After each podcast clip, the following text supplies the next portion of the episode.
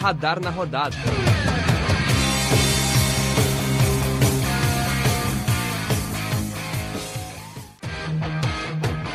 Opa, tudo bem? Tá começando mais um Radar na Rodada, o podcast do Radar Esportivo, projeto de jornalismo multiplataforma dos cursos de comunicação da UFSM. Eu sou o Gabriel Cantini e abrindo a nossa mesa hoje eu tenho aqui comigo o Luca. E aí, Luca, tudo bem? E aí, Cantini, e aí, demais amigos do nosso podcast, nossos queridos ouvintes, como é que vocês estão? Por aqui tudo bem? Mais uma semana se iniciando aí no futebol futebol gaúcho, futebol brasileiro e futebol mundial. A gente tem muita coisa para discutir nesse episódio de podcast. Isso aí, nosso quarto episódio. Junto conosco também está o Rodrigo. Fala, Rodrigo. Boa noite, boa noite, Gabriel Cantini, boa noite, Pedro Andrade. Ainda teremos um convidado aí que vocês vão saber, mas que também é da casa, obviamente. Tá a Champions League no, no, no cenário definitivo, né? A gente teremos quarta de final. Tivemos aí o principal jogo da primeira fase no Campeonato Gaúcho, que foi o Clássico Grenal. E vamos conversar sobre esse momento que a gente estamos chegando no mês de abril, né? Cada vez mais é, afunilando os cenários dos campeonatos estaduais e também as, as, competições europeias, né? Tem muita, tem muito campeonato pegando fogo na Europa, Champions League também. Estamos cada vez mais afunilados, tanto no velho continente, tanto nas Américas. E por último, mas também muito importante, está ele, Rubens. Fala, Rubens. Fala, Gabriel, Luca e Rodrigo. Um abraço também para todos os ouvintes que estão aqui acompanhando esse episódio do Radar na Rodada. E além de tudo isso que o Rodrigo falou, também temos Copa do Brasil, Libertadores, né? É, mais um episódio, um capítulo de racismo no futebol espanhol e também a confusão do Neymar, mais uma delas, né? Se envolvendo em confusão no campeonato francês. Muito bem, então hoje o programa está bem recheado. Vamos começar falando de Grenal pelo lado do Inter. E quem traz tudo hoje para nós é o Rodrigo. É, o Internacional que disputou na última no último sábado, né? Mas o, o Clássico Grenal, né? O Clássico Grenal número 430, né? Contra o, o Grêmio, né? O jogo foi lá na, na arena do, do Grêmio. Internacional vindo de vitória no último Grenal, que não acontecia já há um determinado tempo, né? Num jogo duro, num jogo disputado, né? Entre duas equipes. O Inter até teve chances bem, bem claras de, de, de sair na frente do placar, porém acabou tomando né, o 1x0 do, do Grêmio, né? E o Grêmio acabou vencendo o jogo com 1x0 com o gol do Léo Chung, gol bem bonito, por sinal. Mas, apesar de uma performance relativamente boa do Internacional, perder Grenal é uma situação de fato muito incômoda né, para o Internacional. Então, mesmo tendo nenhum desempenho convincente, de certa maneira, a semana começou ruim, porque perder Grenal é sempre ruim. Pois é, é uma semana que pro Inter vai ser longa, né? Porque agora o time para por alguns dias sem jogos, então tem muito tempo para treinar. Mas vamos abrir mais aí sobre o Grenal. O Luca, que também reporta hoje sobre o Grêmio, pode nos contar o que, que ele viu do jogo. Pois é, o Grenal para mim foi um, jogo bom no primeiro tempo e o segundo tempo mais morno. O primeiro tempo a gente teve algumas chances claras pelos dois times, uma boa disputa no meio de campo. E no segundo tempo a gente teve o golaço do Léo Chu, apesar do último jogo que ele disputou contra o São José, eu acho que, se não me engano, foi expulso por duas, uh, duas vezes ter uh, caído e simulado uma falta, né?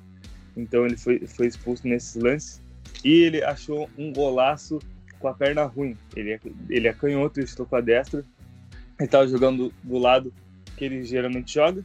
E uma pergunta que eu tenho para você sobre isso é: a vitória do Grêmio convence aos torcedores? Devia convencer, porque apesar de ter sido vitória e tal, todo o alento que tem de, de, de ganhar mais um Granal, de voltar a ganhar, né? Porque o último perdeu. Para mim não foi um jogo convincente de coletivamente. Claro, teve peças muito importantes como Juan, que se destacou na zaga, o o, o Darlan, que vem buscando novas chances. também o Léo Chu e o próprio Ferreirinha. Mas coletivamente, o Grêmio, para mim, ainda não entrou no melhor eixo possível para essa temporada. E eu acho que o próximo jogo contra o Del Valle a gente vai ver essa prova de fogo que vai ser esse mata-mata para fase de grupo da Libertadores. É, olha só, eu acho que se tinha alguém que podia dar desculpas por um desempenho não tão bom nesse clássico foi o Grêmio. E ainda mais por cima ganhando o jogo com algumas peças se sobressaindo bastante, como foi o caso do Juan, do Wanderson, do próprio Léo Chu. Eu acho que ficou de bom tamanho, ficou, ficou bom. Por outro lado, quem é, saiu numa situação um pouco ruim foi o Inter, que conseguiu criar uma crise em cinco jogos do novo treinador. Não, mas é sempre bom ganhar um Granal, né? E isso independente de qual, qual momento o, o time seja, é sempre um gás a mais, ainda mais na, no começo da temporada. E é, essa crise que tu mencionou, eu vendo, vendo de fora, né? Para mim, não deveria ser questionado o, o trabalho do Ana Ramírez, porque ele ainda está testando peças, a gente vê isso uh, nas escalações que ele faz a cada jogo.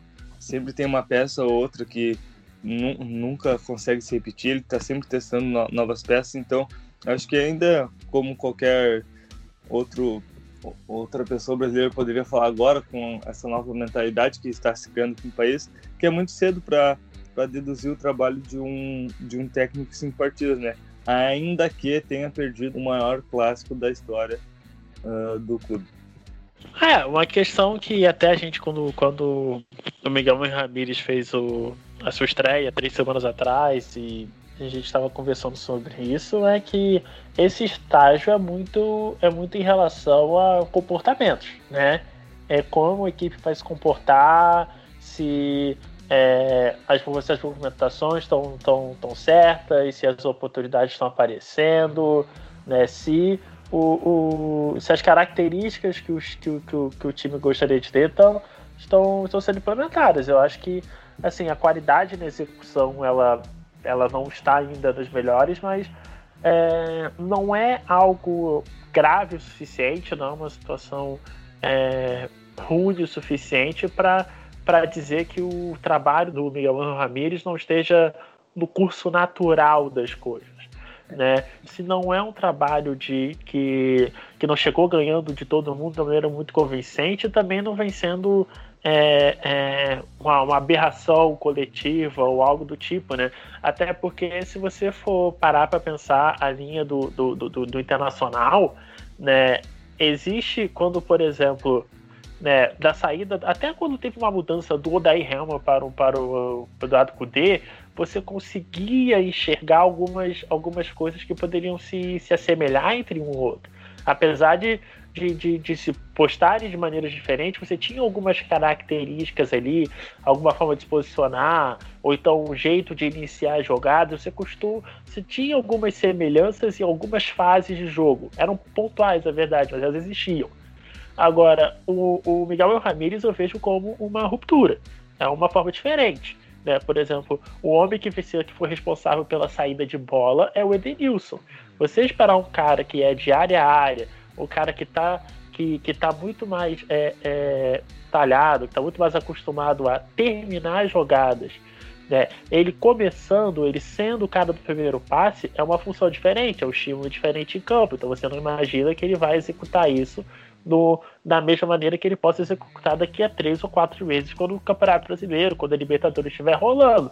Né? Então, assim, imagino que ainda seja, apesar de ter perdido o Grenal e, e por todas as implicações que isso aconteça, é um trabalho que está no curso natural. E se ele está no curso natural dentro de um mês, não, não seja algo assim a nível de se questionar em relação à permanência, apesar de existir alguns entraves em relação a como a equipe está funcionando coletivamente ainda por ser um estágio muito inicial.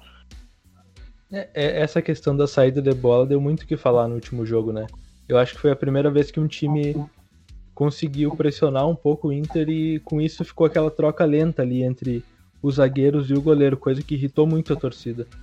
Mas, é, como o Rodrigo falou, eu acho que a única coisa que pode resolver essa situação aí é o tempo. Não existe demissão de um técnico que veio pensado em um projeto a longo prazo que vai resolver alguma coisa. Então, vamos dar tempo, vamos esperar. Eu lembro que com o Eduardo Cudê no ano passado também, o Inter demorou um pouco até pegar seu ritmo.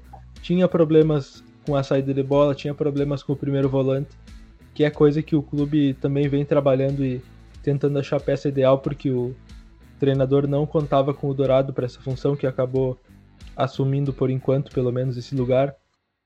Uh, sobre o Edenilson é bem interessante o que o Rodrigo falou, porque é um cara que está acostumado assim a definir jogadas, tanto que poderia, se não 20 centímetros mais recuado, ter dado o gol do título do Inter no último jogo contra o Corinthians. Então, é um jogador que se ficar com essa obrigação de buscar a bola lá atrás para fazer a saída, de, a saída do jogo, não vai aparecer no ataque, que é um dos diferenciais dele e do próprio time. Mas e Rodrigo, tá falando do Edenilson, e eu queria falar dele, mas também de, de outra peça que na temporada passada, na minha opinião, foi mais importante pro, pro andar da carruagem do Inter, que foi o Patrick. O Patrick que com o Miguel Ramírez, apesar de, de do Miguel ter colocado ele na vitrine como um dos craques do, do, do Inter, que é uma das, uma das peças principais do time, ele não, não vem com atuações muito boas, sendo uh, descartado no segundo tempo com substituições, né? E por quê? Porque a, a, essa peça do Patrick era o que dava velocidade no, na, na linha de fundo, era, era o que dava passe para o gol até a, a definição final para a meta do goleiro adversário, né? Então, talvez o Miguel Ramírez não esteja sabendo aproveitar bem totalmente o potencial do Edenilson e do Patrick, por isso o Inter está perdendo em produtividade e criatividade no meio de campo e finalização das jogadas? Eu acredito que. E aí, né, a gente tem que ter uma discussão até um pouco mais, mais profunda em relação a, a como que o Inter até chegou no nome do, do Ramires, mas eu acredito que sejam peças que não são naturalmente compatíveis com o modelo de jogo. Né? Quando vê, por exemplo, o, por exemplo, o nome do César Palacios, que foi o reforço que veio do Internacional agora ele é um cara que ele tem um, um, entendimento muito natural a forma que o Inter vai jogar, né? Que é um ponta acostumado a jogar no meio, que tem uma veia de criação, que é algo que está ali no modelo, né? Esse jogador, como o Edenilson, que é um cara mais de área a área, né? Ou, por exemplo, com o Patrick, que é um cara que conseguir, apesar dele contribuir na pressão alta, ele é um jogador também mais direto, um jogador, um jogador mais para a segunda bola, para um, uma um jogo um pouco mais, mais picado, né? Para você inserir num outro, num, num, outro contexto, num contexto mais, mais pausado, de bola mais curta, de, de aproximação mais elaborada, é, não é que o Patrick não seja capaz, mas é algo que não é natural. É algo que vai. E com alguns jogadores desse elenco, né? Você pode, por exemplo, o caso do Rodrigo Dourado, que é um jogador importante no elenco, que também não tem um encaixe muito natural na posição. Jogou muito bem o Granal, o Rodrigo Dourado. Sim, sim.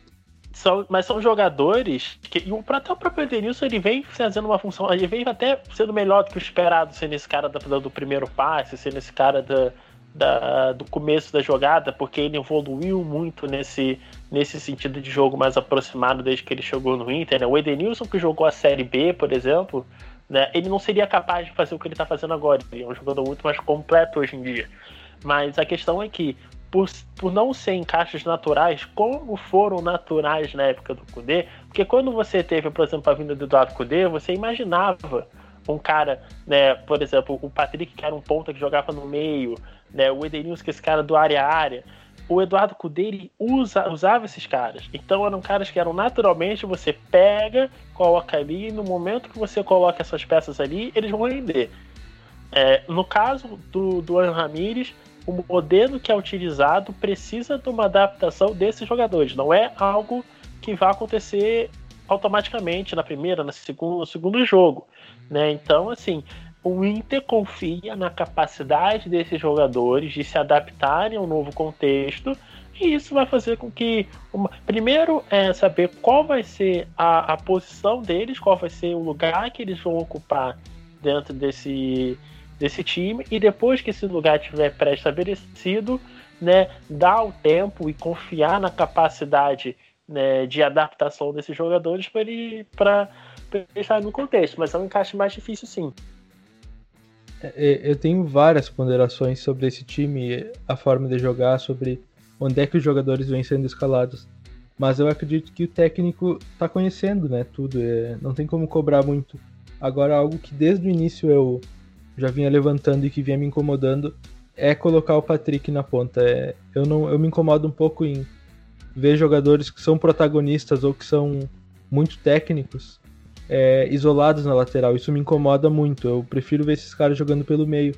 E é algo em que o Patrick sempre foi acostumado de jogar como meia e carregar essa bola, ter o espaço para ir para a ponta e não receber a, a, bola na ponta já isolado com dois marcadores em cima dele. Isso eu acho que complica muito o trabalho. Ainda tem que ver como é que ele vai. Ele pode acabar recuperando a forma, não sei. O Patrick é um cara que às vezes volta um pouco acima do peso, demora um pouco para pegar no ritmo. Então pode acabar melhorando. Mas para mim, ide idealmente, pelo menos agora, o ideal seria colocar o Patrick na meia. E aí tu abre ali o espaço para o Caio Vidal jogar de um, de um, lado da ponta e começar a escalar, escalar o Palácio do outro lado, no lugar do Patrick. Outro jogador que não vem desempenhando papel muito, muito bem nesse esquema do Inter é o Prachedes, né? Muito abaixo do que se esperava.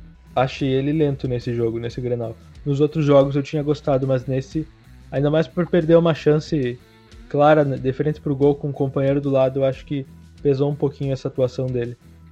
O, o, o Maurício, para mim, na minha visão, foi, foi melhor que o Prachetes. Que, é, que até a gente comparou, né, Cantino, no, no episódio passado, quem, quem deveria ganhar mais espaço no, no esquema tático do Miguel Ramírez. O, o Maurício é o melhor esse jogo do, contra o Grêmio e jogando fora da posição, né?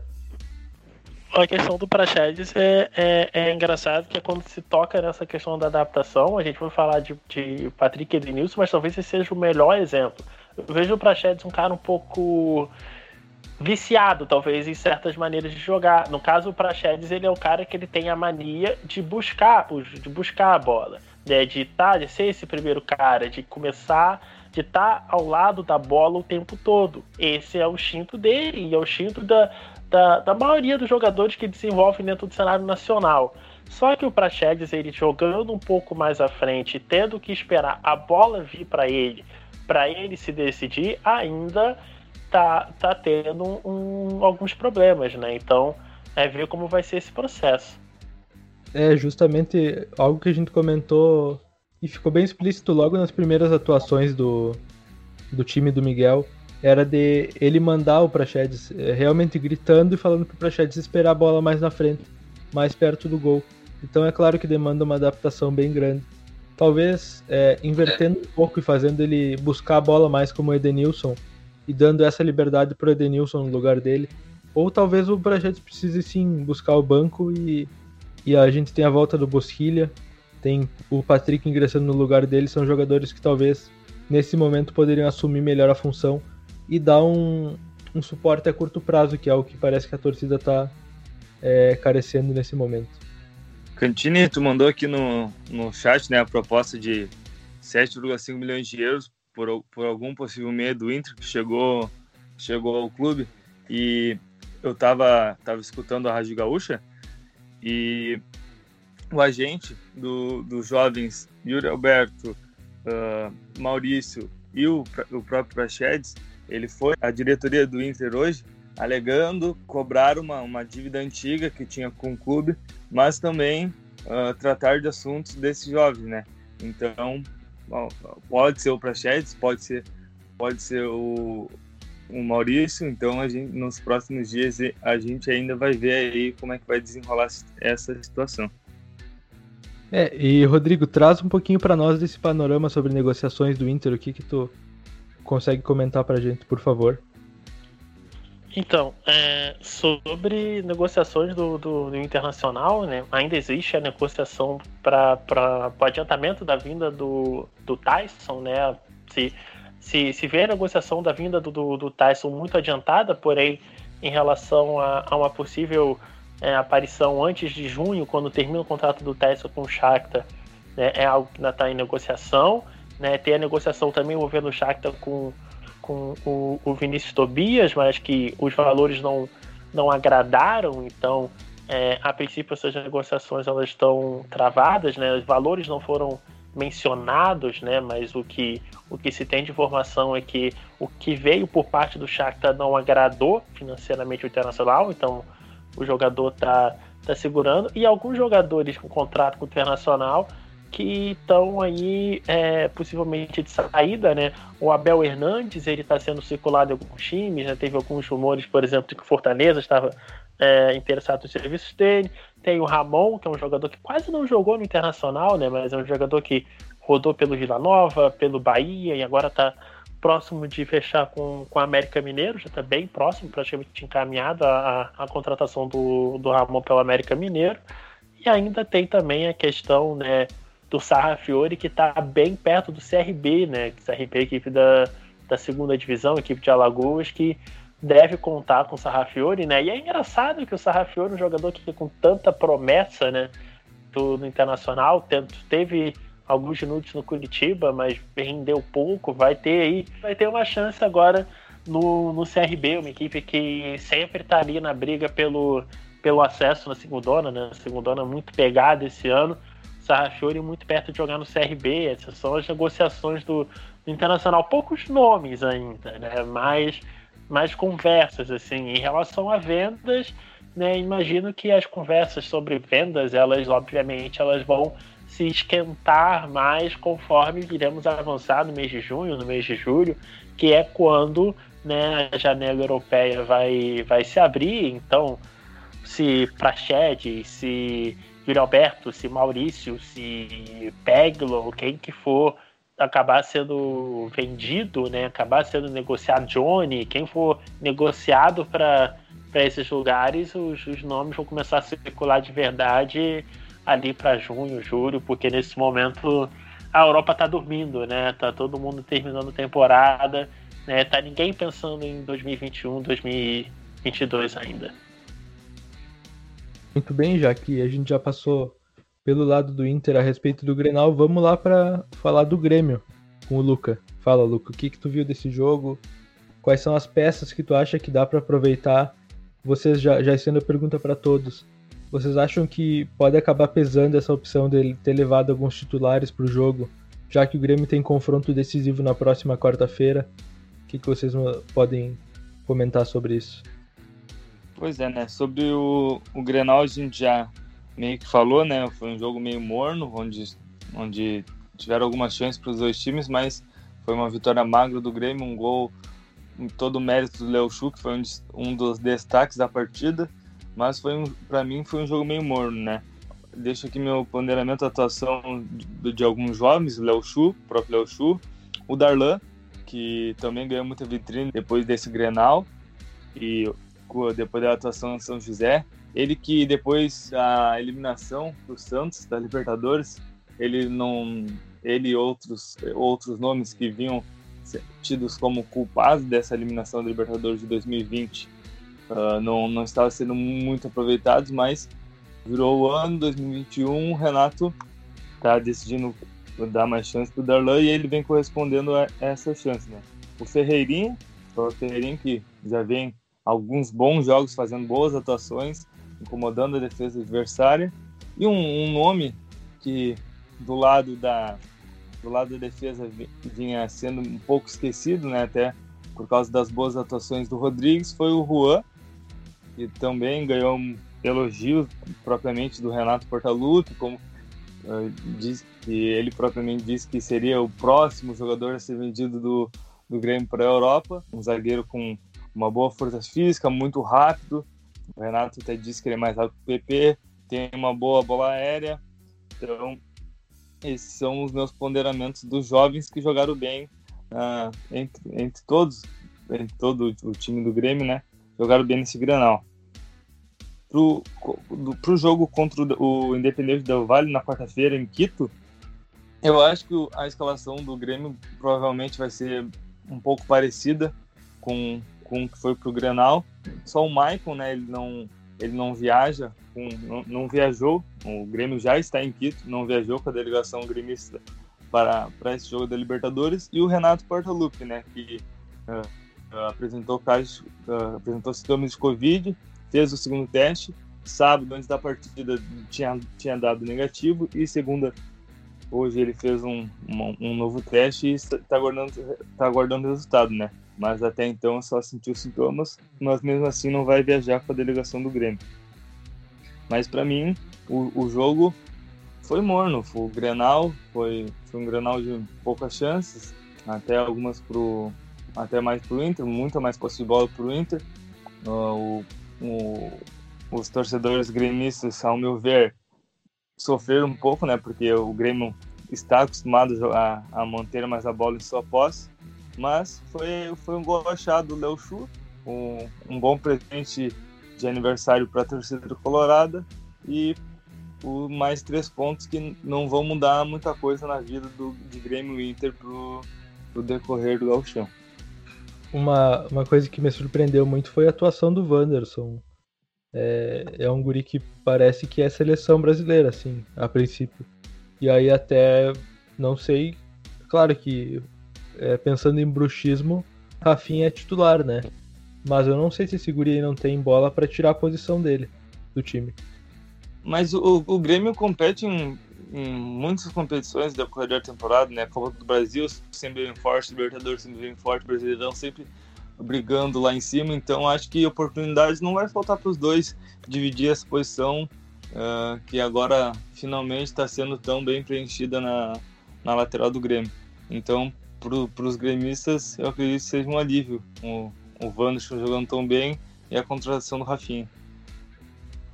Só para passar o, os possíveis titulares, né, contra o, o Independente Del Valle na quarta, é, jogo válido pela, pela Libertadores, que jogo de ida, né, que dá a, a vaga para a fase de grupos da Libertadores.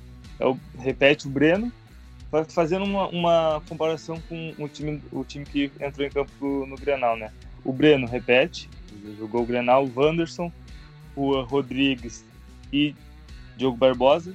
Toda a zaga jogou o Grenal como titular.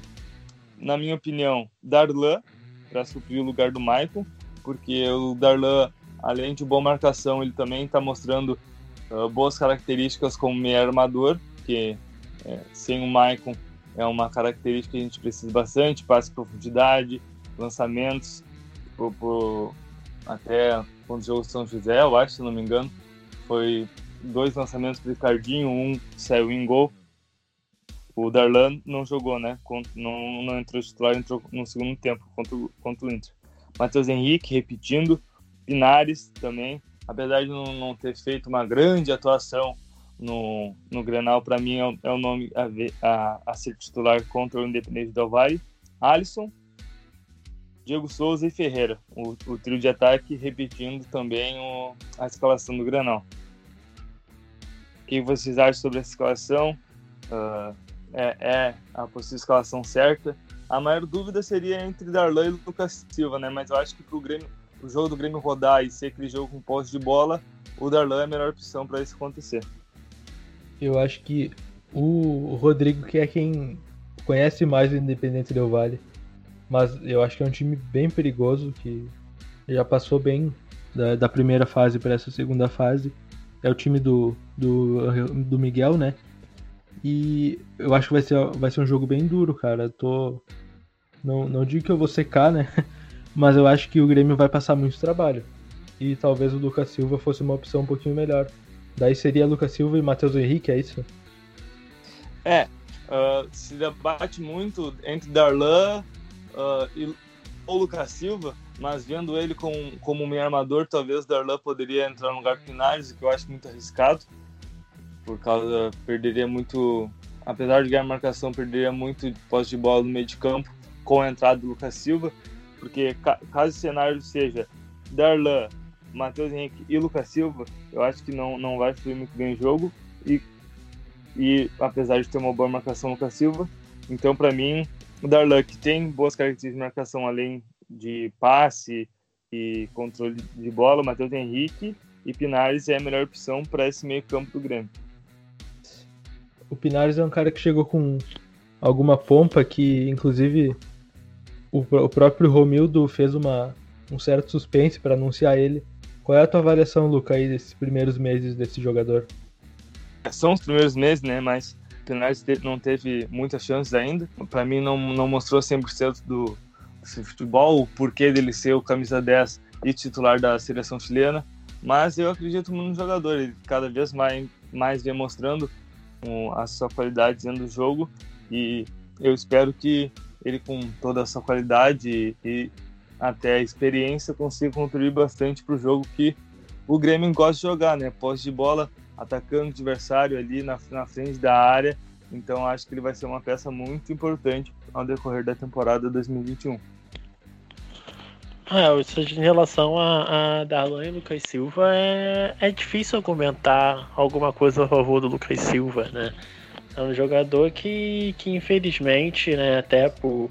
E é até um pouco triste, né, pela, pela bola que o Lucas Silva já jogou no certo momento da carreira, mas infelizmente, depois da recuperação dele do problema do coração, foi um jogador que caiu muito ritmo, né? Que não, não convenceu muito na volta dele ao Cruzeiro, é, menos ainda na passagem dele com o Grêmio, né? É, para questão de equilíbrio, imagino que o Darlan seja a melhor opção, sim. Só passando um, um retrospecto, né? O, o, Renato não vai treinar o, o, time do Grêmio e o Alexandre Mendes é quem deve comandar a equipe gremista na beira de campo, né? Então, só passando alguns dados dele em 2021, ele tem quatro jogos, duas vitórias, um empate, uma derrota. A derrota foi contra o Juventude naquela, naquela virada de 2 a 1 lá no Alfredo Jacone. O Alexandre Mendes é quem acompanha o Renato desde 2005, se eu não me engano. Então, para mim, uh, apesar né, de toda a experiência que o Renato tem de motivar os jogadores, o Alexandre Mendes é a pessoa do tático do Grêmio, né? Ele pode estar ali mais mascarado na, na, na beira de campo, mas ele tem grande, grande influência, sim, ali atrás do ouvidinho do Renato. Então, sobre, sobre a atuação dele ali na beira de campo, para mim, não, não resta nenhuma dúvida que ele vai saber comandar o time, apesar de ser uma grande decisão, né? Querendo ou não, é, é a chave de entrada para a chave de grupos do, da Libertadores. Acho que só para terminar o, o assunto Grêmio né, no nosso programa, é, depois da, da desistência do Grêmio pelo Borré, né, do atacante do River Plate, algumas notícias vêm demonstrando o interesse do Grêmio no jogador do Santos, né? O Soteu dizem, né? Valores na casa de 5 milhões de euros. Então, acho que na conversão aí do, do euro para o real possa ser alguma coisa aproximadamente 28 milhões de reais, se eu não me engano. Eu não sei se o Soteudo vale tudo isso, apesar de ter um, um grande desempenho no, no, time do Santos, mas é aquilo, né? O time do Santos, vendo as peças que tem, a maioria são jovens, né? Então, apesar de vem jogando bem, Marinho, Caio Jorge e, e o Soteudo, na minha visão, são facilmente destaques naquele time. Não sei como ele encaixaria no, no, no time do Grêmio. O que vocês acham sobre isso? Eu acho que você paga. Pelo que ele faz no Santos, eu acho que você paga sim. Daria para investir nesse jogador.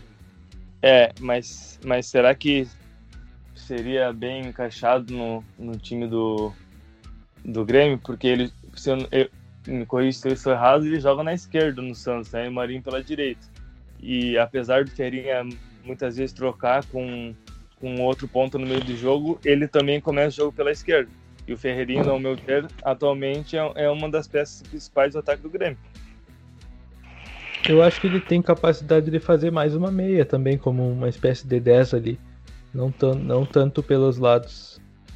Ah, então, acho que a primeira coisa que tem que ver é como que o Grêmio vai jogar, né? Porque se você for ver nomes que vêm circulando no Grêmio, né? é, o Santos Borré, que foi circulado no Grêmio, é um tipo de segundo atacante que você não via jogando no Grêmio anteriormente. Né? O Grêmio sempre teve uma, uma, um, uma presença de um 10. Né? O Thiago Santos é um tipo de volante que a gente não vê desde o do Michel. Né? Então, assim, são é aquela coisa que é qual é, vai ser o perfil do Grêmio, né? Então é difícil você dizer se o Soteudo vai ser um, um cara que vai se encaixar ou não, porque eu imagino que a forma que o Grêmio vai jogar em 2021 ainda está em formação, então fica difícil a avaliação. Mas é um baita do, do jogador e que já está bem provado no cenário nacional. Muito bem, finalizando o assunto do Grêmio, então vamos falar um pouquinho do interior, porque nessa rodada de clássicos no Gauchão, a gente também teve o São José vencendo o São Luís por 1 a 0 lá em Juí, e além disso alguns jogos marcados para segunda-feira, né? Para essa segunda-feira, estamos gravando enquanto acontecem jogos. No momento, o Aimoré vai vencendo o Novo Hamburgo por 2 a 0. O, no clássico Caju vai é, no intervalo 0 a 0 Caxias e Juventude e o Brapel também vai empatado, vai sendo empatado em 0 a 0. É, na sexta-feira acontece Esportivo e Ipiranga. E se for para a gente talvez separar os clubes do Gauchão em, em, duas partes, a gente talvez teria a dupla Caju, que são times já mais tradicionais. Juventude joga a Série A esse ano e o Caxias joga a Série D. E daí vem o Ipiranga, que joga a Série C e que esse ano também disputa a Copa do Brasil, né? E já nessa semana, hoje, nessa terça-feira, é dia que a gente solta o nosso programa, enfrenta o Fortaleza às 21 horas no Castelão. É um jogo que privilegiaria o Ipiranga no empate, então, conseguindo empatar com o time do Ceará, o Ipiranga levaria a partida para os pênaltis e poderia voltar com a, com a classificação e com um bom dinheiro no bolso. E o outro gaúcho que joga a Copa do Brasil nessa semana é o Juventude, que enfrenta o Vila Nova lá em Goiás, daí na quinta-feira, às 21 horas e 30 minutos, também podendo empatar para levar a partida para os pênaltis. Então, olho, torcida para esses dois clubes para que consigam passar de fase para também juntar um, um dinheirinho aí para melhorar seus projetos. É, eu acho que o caso do Juventude é algo mais fácil, né? Porque, no, ao meu ver, um, um, time da Série A, se eu não me engano, o Vila Nova joga a Série B ou C, uh, o, o Juventude, teoricamente, tem certa vantagem, né? Além de poder jogar pelo empate para a classificação aos pênaltis. E o Ipiranga, o jogo dele vai ser empatar, empa tentar uh, segurar 0 a 0 ou, ou, achar um gol e se retrancar totalmente. É, é essa opção na, que o, o Ipiranga pode ter, porque, querendo ou não, o time do Fortaleza é um time melhor qualificado apesar que o Ipiranga vem fazendo bons jogos no Gauchão, ele está em terceiro lugar atrás só do, do Grêmio do Inter, respectivamente. O, o grande favorito de, de, desse jogo da Copa do Brasil, querendo ou não, é o, é o próprio Fortaleza, né? Com certeza, né? O Fortaleza é favorito para esse confronto contra o Ipiranga e a equipe do Ceará enfrenta novamente uma equipe do Rio Grande do Sul, né? Eles que venceram o Caxias é, na primeira fase, placar de 1 a 0 jogando no Centenário, teve algumas dificuldades, mas conseguiu a classificação. O empate também já dava é, a vaga para essa segunda fase para o Fortaleza. E agora enfrenta né, em seus domínios no Castelão a equipe do Ipiranga, que na primeira fase empatou contra o Penharol. Então esse é um duelo que a gente acredita aí que tem uma diferença maior né, de qualidade das duas equipes até por uma estar na primeira divisão e a outra é, estar na, nas divisões inferiores. E outro confronto entre o Juventude e Vila Nova, também concordo com o Luca, acredito que é um pouco mais viável, pensando em, em sequência e também pensando né, na, qualidade dos, na qualidade dos times nessa competição. Mas uma coisa que eu ia falar é que foi muito legal, não sei se foi planejado pela Federação Gaúcha de Futebol, mas essa rodada é repleta de de clássico, né? Quatro clássicos uh, recheando aí a, a rodada do galchão, deixando os, os torcedores mais apreensivos e mais felizes ou não com um, o desempenho dos seus times, né? Muito bem, vamos partir agora para o nosso último assunto. O Rubens traz um pouquinho do panorama geral do que aconteceu ao redor do Brasil e de todo mundo no esporte. Beleza, Gabriel. Vamos começar então falando sobre o que já aconteceu. E aqui eu destaco duas notícias aí. É, a primeira é sobre um caso de racismo que aconteceu no futebol espanhol nesse final de semana, né? Nesse domingo, o francês Mokhtar Diakabi, ou Diakabi, né? Como preferirem a pronúncia, do Valência, ele foi vítima de racismo numa partida da La Liga em que o Valência disputava contra a equipe do Cadiz e a ofensa foi proferida então pelo espanhol Juan Cala, jogador do, do Cadiz. E aí teve toda uma revolta dentro de campo, primeiramente por parte do Jacabi, né, ou Jacabi, e depois o Valência foi para os vestiários, não quis retornar para a partida, mas aí por conta de uma possível é, punição né, para a equipe, eles retornaram programado após algumas conversas ali, um período também de ausência de campo, mas o, o jogador francês, o Jacabi, ele não quis voltar para a partida então e ele foi substituído, mas a partida deu sequência. Esse foi um dos, dos destaques nessa destaques negativos, né, muito negativo durante a rodada do futebol europeu no último final de semana.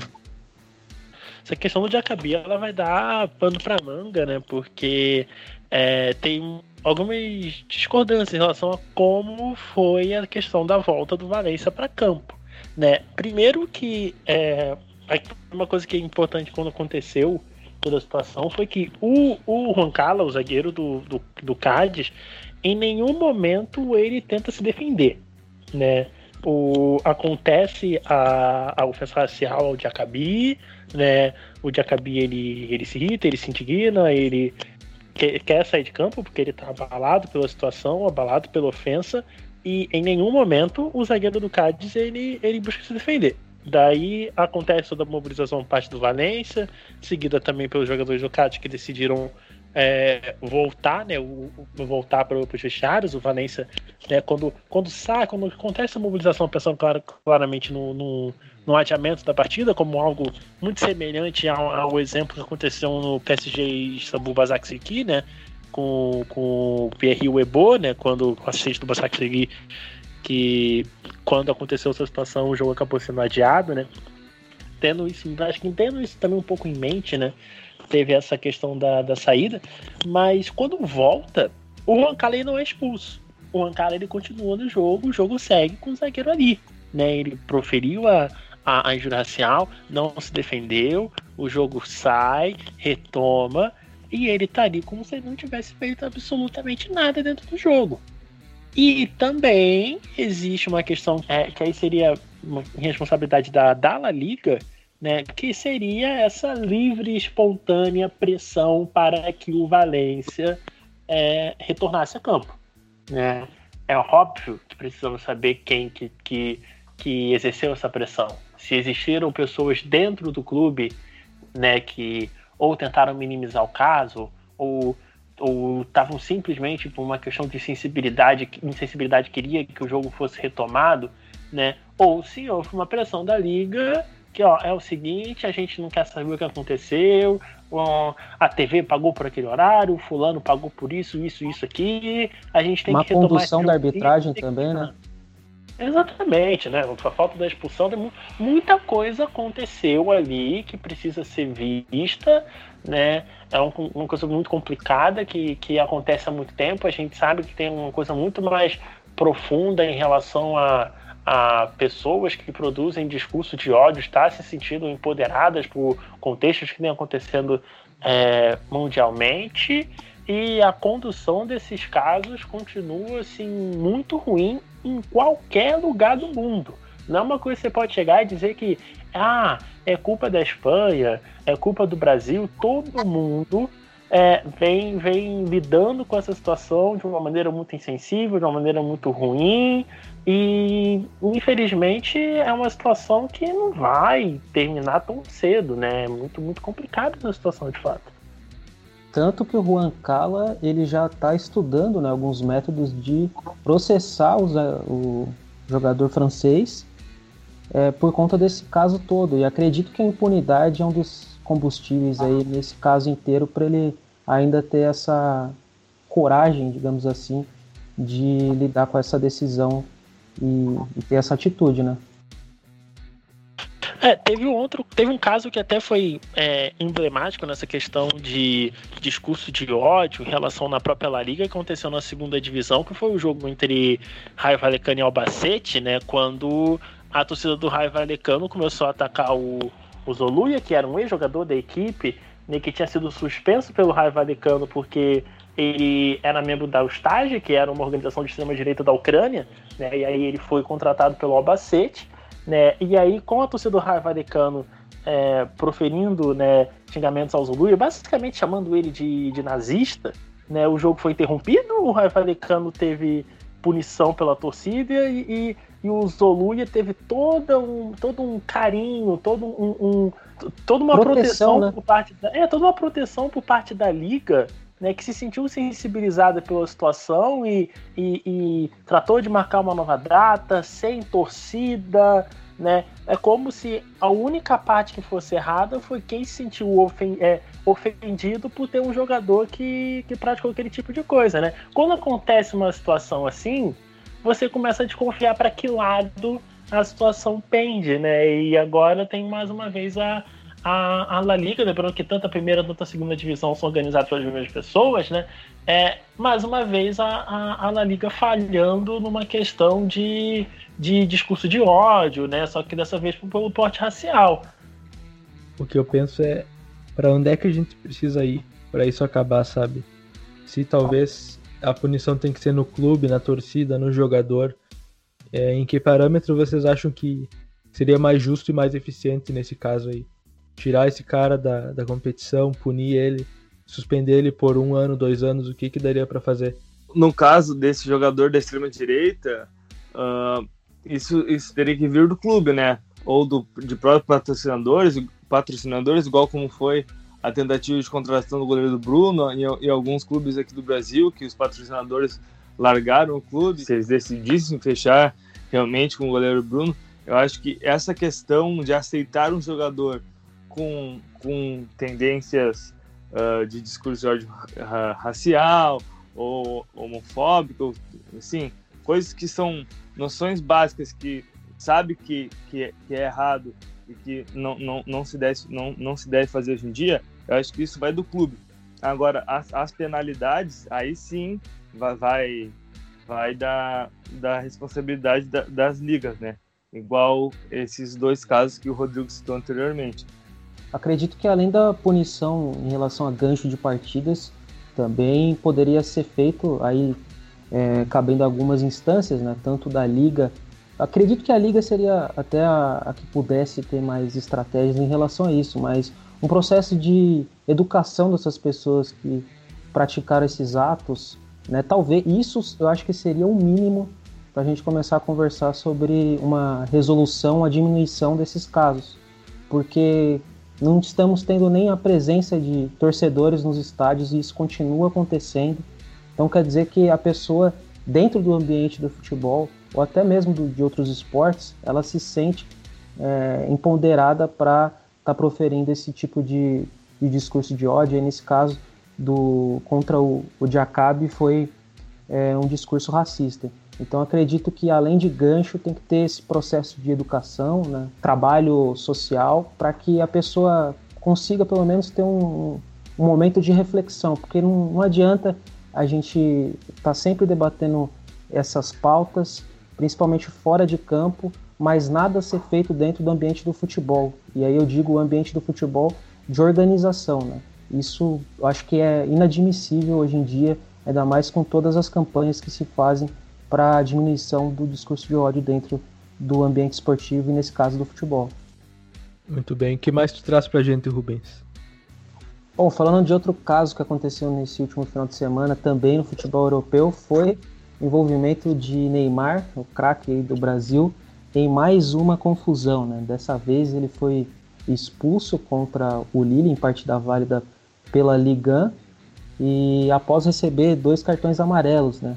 Teve uma confusão no primeiro cartão, já com o Benjamin André, jogador do Lille, e depois ele também teve estranhamentos ali com o Diallo, e aí foi o, onde ele tomou o segundo cartão. Um lance que ele já tinha, tinha terminado a jogada, né? Ele cometeu a falta ali, continuou indo para cima do, do jogador do Lille, tomou o segundo amarelo, teve discussão dentro de campo também, e aí na saída né, do, do vestiário, o Diallo também foi expulso nesse lance, e aí é, eles tiveram um princípio de confusão ali, o Neymar foi para cima e tal, e aí os seguranças, né, o pessoal ali de cada clube conseguiu afastar os jogadores e não teve nenhum conflito maior, mas mesmo assim teve essa, essa confusão novamente envolvendo o Neymar. Como é que vocês avaliam aí mais uma vez a gente falando de Neymar em confusão, talvez da imaturidade dele, né? Um jogador que está chegando na casa dos 30 anos aí, continua se envolvendo nesse tipo de é, confusão que acaba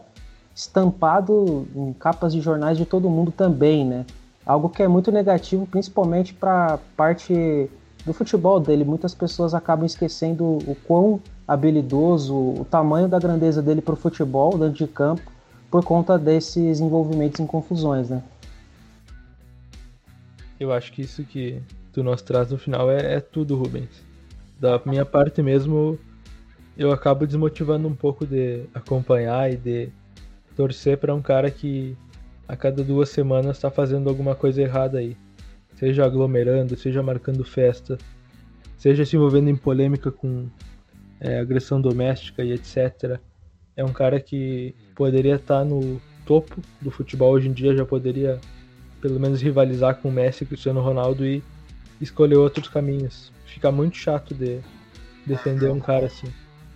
Eu acho que dentro de campo esses contatos que o Neymar recebe sempre vai acontecer porque ele é um cara que vai para cima, busca os dribles, busca jogadas mais rebuscadas. E ele já vinha até mostrando alguma evolução de maturidade, mas eu acho que apesar de tudo isso ser esse jogador, ser o principal jogador do time, ser o principal jogador de uma nação, ser o principal jogador brasileiro, é uma responsabilidade muito grande sobre os fatos dentro de campo, tá, Cantinho? Eu tô falando, não tô falando desses extras campo que tu, que tu citou. Eu acho que é uma pressão muito grande e, e às vezes ele acaba como qualquer como qualquer pessoa. E, claro, ele tem uma preparação muito mais, mas ele acaba extravasando e, e, te, e sendo expulso, gerando, gerando polêmicas dentro de campo.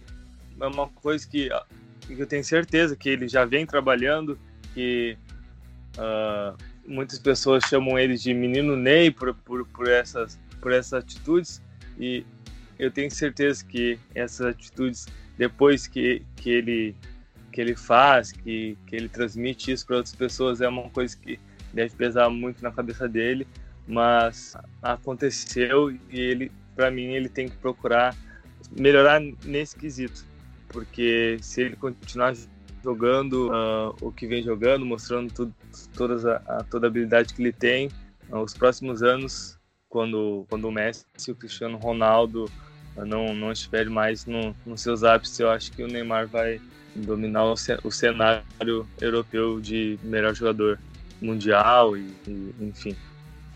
É, e ainda falando sobre ele, a reincidência e talvez até mesmo essa pressão que, que é gerada para cima do Neymar como uma liderança, eu acho que é muito prejudicial também.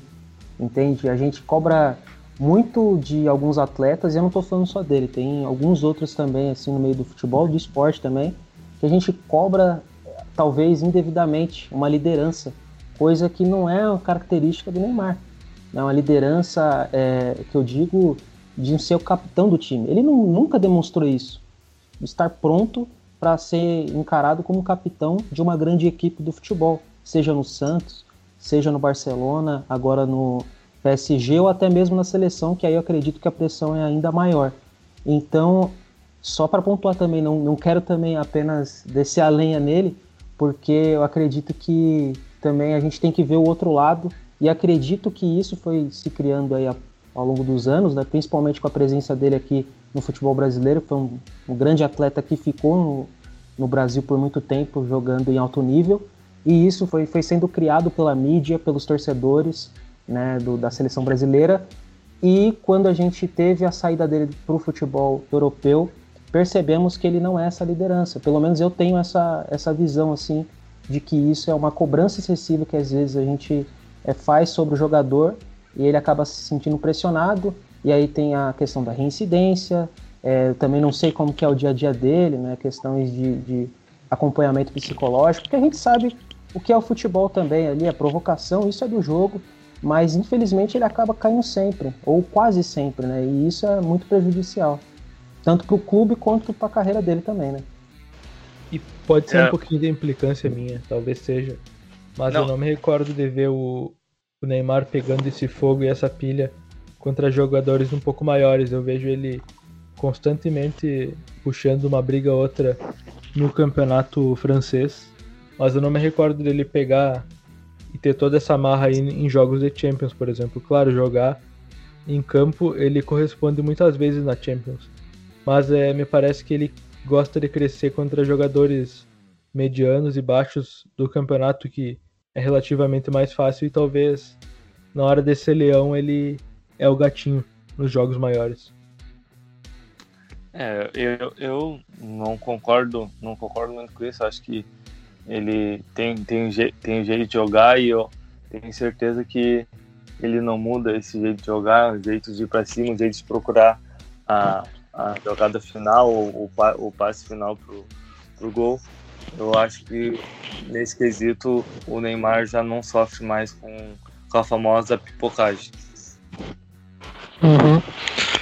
É, imagino que. no- Como é, como é doido essa questão, só rapidinho em relação ao, ao, ao Neymar, que é muito doido que a gente, a gente tem essa questão do, do, do pipoqueiro, do cara que não joga jogo grande, um cara que ganhou praticamente tudo. Né, de um cara que ganhou. É, um cara que ganhou o campeonato estadual, um cara que ganhou Libertadores, um cara que ganhou La Liga, que ganhou Liga dos Campeões sendo o melhor jogador na final. Não era o melhor jogador da equipe, obviamente, porque tem provavelmente o melhor jogador da história na equipe, que era o Messi, mas um jogador que era provado em vários contextos competitivos. Ah, e se talvez a questão do, da Champions League não fosse muito em relação a ele, mas ganhar uma, ganhar uma Libertadores sendo o principal jogador com 19 para 20 anos de idade é uma coisa que é, talvez o último cara que tenha feito isso a nível continental tenha sido o Carlitos Teves lá em 2003 com o Boca Juniors. Assim, uma coisa que é muito difícil de você ver um jogador tão novo, num nível tão alto, colocando a equipe num, num, num título de Libertadores. E aquele Boca tinha muito mais peças de apoio do que o, o Santos, por exemplo. Na coincidência até ganhou do Santos na final em 2003.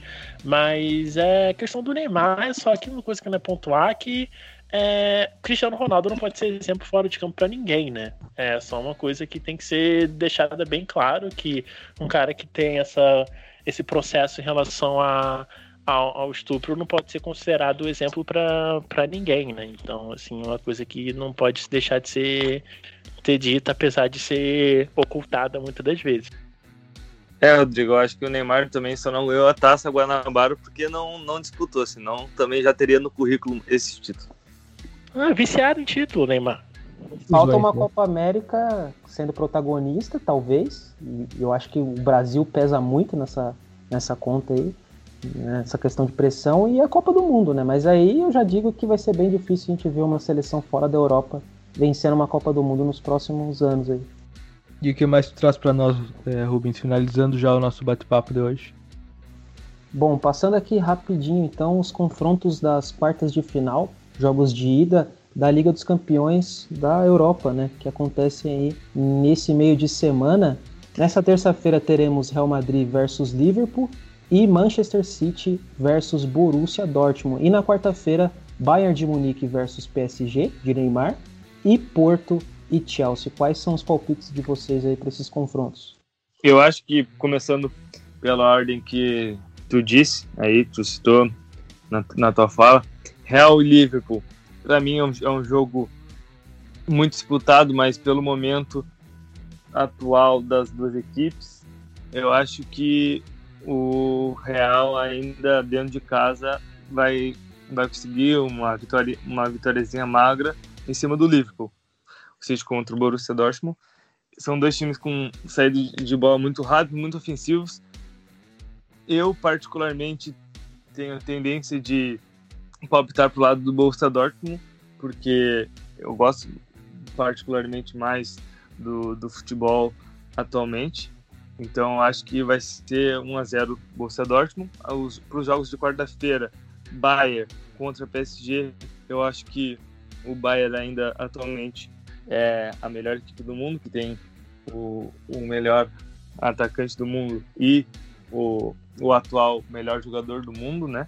Que é o Lewandowski. O Lewandowski não vai jogar, mas eu acho que isso não, não, vai, não vai fazer com que o, o Bayern perca a força dele nesse confronto. Eu acho que, até por ser dentro de casa, eu acho que o Bayern vai se sair melhor. E Porto contra Chelsea, é, é o último jogo, né? Eu acho que o momento do Chelsea é muito bom, apesar de ter sofrido uma, a primeira derrota do, do Thomas Tuchel desde que assumiu o, o Chelsea para o West Albion no, na última rodada da Premier League por, por uma goleada surpreendente 5 a 2 do West Albion. Eu acho que o momento do Chelsea é melhor. Eu acho que o Chelsea vai, vai conseguir vencer a primeira partida da ida dessa chave da Champions League. Acho que o Real Madrid ainda leva vantagem sobre o Liverpool, que vem numa temporada bem oscilante. Eu sou torcedor do Dortmund também, Luca, e é um time muito pipoqueiro, então eu vou no City. É, o Bayern de Munique é uma máquina. É, já sofri muito também é, torcendo pro Dortmund contra eles. Eu acho que não vai ter muitas dificuldades contra o PSG. E eu não descartaria o Porto. Eu acho que é um time bem organizadinho e pode aprontar para cima do Chelsea. Esses jogos da, da Champions League, Real Madrid e Liverpool bem parecidos, né? Mas assim, em relação a desempenho, né? Mas eu acredito que o conjunto do Liverpool seja melhor, porque o, o Real Madrid é um time quebrado coletivamente há alguns anos, né? E mesmo sendo o maior time do mundo, né? É, e tendo uma hierarquia gigante, apesar do Liverpool estar um pouquinho abaixo, tem um nível coletivo um pouquinho melhor para poder disputar contra o Real Madrid. É, o Manchester City é o melhor time do mundo no momento e o Dortmund vem tendo dificuldades até domesticamente, né? Até na própria, no próprio campeonato alemão é uma equipe que coletivamente não está no nível tão alto, então é difícil imaginar uma surpresa. É, Bayern de Munique e Paris Saint-Germain, né? A gente não pode subestimar o fato de que o Paris Saint-Germain não vai conseguir ganhar o campeonato francês, provavelmente. Coletivamente vem sendo uma equipe que não tem jogando tão bem. O fato do Lewandowski não jogar, teoricamente, é uma coisa que pode ser importante, mas a gente nunca contou com o Lewandowski em jogo grande. O Bayern de Munique nunca precisou da presença dele para ganhar jogo grande.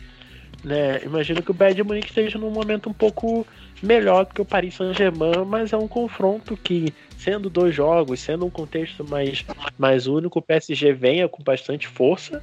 E Porto e Chelsea, apesar do Chelsea estar no melhor momento da temporada jogando muito bem, é o tipo de time que incomoda o Chelsea. Né? Esse time de jogo mais picado, de, de, de bola de, de, de, jogo mais físico, de segunda bola, jogo mais direto. Existe uma chance que consiga fazer isso contra o Chelsea, né? O Chelsea é favorito, mas é um jogo que pode acontecer coisas. Aposta, apostaria no Chelsea, mas é um jogo que pode ter alguma complicação sim pro lado de Londres. Resumindo, Liverpool, Manchester City, Bayern de Munique e Chelsea. Mas tirando ali City e Dortmund, tem muita coisa em aberto. Eu quero só ver a nossa pontuação depois no, na, no próximo capítulo do podcast, enquanto quantos vão acertar e quem vai acertar mais desses palpites da, do primeiro jogo da Champions League. Bom, então para finalizar aí essa parte do Champions League, eu vou dar meus palpites aqui rapidinho. Acredito que vai ter um empate ali entre Real Madrid e Liverpool. É, vitória do City para cima do Borussia. É, confronto equilibrado né, entre Bayern e PSG, tendo em vista que o Lewandowski não vai jogar, um grande atleta, mas ainda acredito que o Bayern leva vantagem e consegue a vitória. E aí Porto e Chelsea, é, apesar do Porto já ter eliminado o Juventus, que também não tá lá essas coisas, né? Tudo mais, mas é, o Chelsea vem se reerguendo aí, principalmente depois da chegada do Tuchel. Então acredito que é, o Chelsea leva essa. E para finalizar então aqui esse bloco com notícias gerais, também teremos sorteio da fase de grupos da Libertadores nessa semana, né? Vai acontecer na sexta-feira, dia 9 de abril. E aí vamos passar ali como que tá é, os representantes brasileiros na questão dos potes, né? O Inter está no pote 2 com o Atlético Mineiro e o Grêmio e o Santos, né, os dois times brasileiros que estão na fase de pré-libertadores, que vão jogar, né, inclusive nesse meio de semana, eles estão no pote 4 e aí provavelmente vão enfrentar algumas pedreiras pela frente com a classificação, né? A gente torcendo também para que os dois passem. E além disso, Palmeiras, Flamengo e São Paulo são os cabeças de chave é, e vão teoricamente pegar um caminho mais fácil, mas aí, como a gente já falou, Grêmio, Santos é, são equipes que são vitoriosíssimas né, dentro do continente e podem também cair em um dos grupos dos brasileiros aí, cabeças de chave. O Santos, antes de se classificar, vai pegar uma pedreira, né, que é o São Lourenço, um jogo complicado. São Lourenço que não vem no melhor dos momentos, né, assim como o Santos está com início de trabalho lá, uma equipe que tá, não está na melhor das formas atualmente, mas é, é uma equipe que é ganhadora de Libertadores, é uma equipe muito dura para se enfrentar nesse, nesse estágio inicial do ano. Né, o Santos, que, por exemplo, que perdeu o Sandro Roberto, que é um um volante titular que vem jogando muito bem desde o final do ano passado. O Santos tem que se resolver bastante aí com esse jogo com o São Lourenço, porque é, é um dos. Talvez seja o maior jogo dessa pré-Libertadores que já aconteceu, assim, né? Jogo entre duas equipes que já foram campeãs. É um, é um confronto muito grande para uma pré-Libertadores, né? O Grêmio tem um jogo complicado contra o Del Valle, mas é uma equipe de, que está em transição, que não está na melhor das formas, mas é, nenhuma das duas equipes está com, com, com um jogo fácil, não, né? É, são equipes que demandam atenção, tanto São Lourenço, tanto o Independente Del Vale. Bom, é, eu, como bom colorado, desculpem, mas é, tô mais preocupado antes do sorteio em ver se o Grêmio vai estar tá lá, vai conseguir a vaguinha dele para mim. Essa é, é a, a preocupação da semana. Eu, particularmente e sinceramente, não não estava muito por dentro da, do, do sorteio da Libertadores, de, do qual grupo o Grêmio pode cair caso vença o Independente do Vale, mas eu acho que é, a prova de, de, que vai ser uma boa Libertadores para o Grêmio é esse jogo contra a, os equatorianos, porque apesar de também estar disputando a pré-Libertadores, uh, ultimamente no cenário sul-americano é uma equipe que vem, que vem sempre forte disputando a Libertadores e dando trabalho, passando, passando de fase de grupo. E o grande teste do, do Grêmio para a temporada 2021 Libertadores é just, justamente, na minha opinião, esse jogo contra o Independente Del Vale. Então, se o, se o Grêmio passar, a gente pode esperar uma outra boa temporada do gremista na competição sul-americana. É, fica a torcida aí para os brasileiros então passarem de fase né, e chegarem até a fase de grupos ali, se classificarem também para o mata-mata para a gente ter disputas bem interessantes na fase eliminatória da Libertadores de 2021. Beleza, então vamos chegando ao final do nosso quarto episódio do Radar na Rodada Podcast. Agradeço desde já a todo mundo que nos ouviu até agora e também em especial a companhia dos meus amigos, do Rubens, do Luca e do Rodrigo. Valeu, guris! Um abraço a todo mundo. Não deixa de seguir a gente no Instagram, Radar Esportivo FSM. Também no Spotify, em todas as plataformas que vocês vierem a consumir a gente. E muito obrigado, um abraço. Até mais.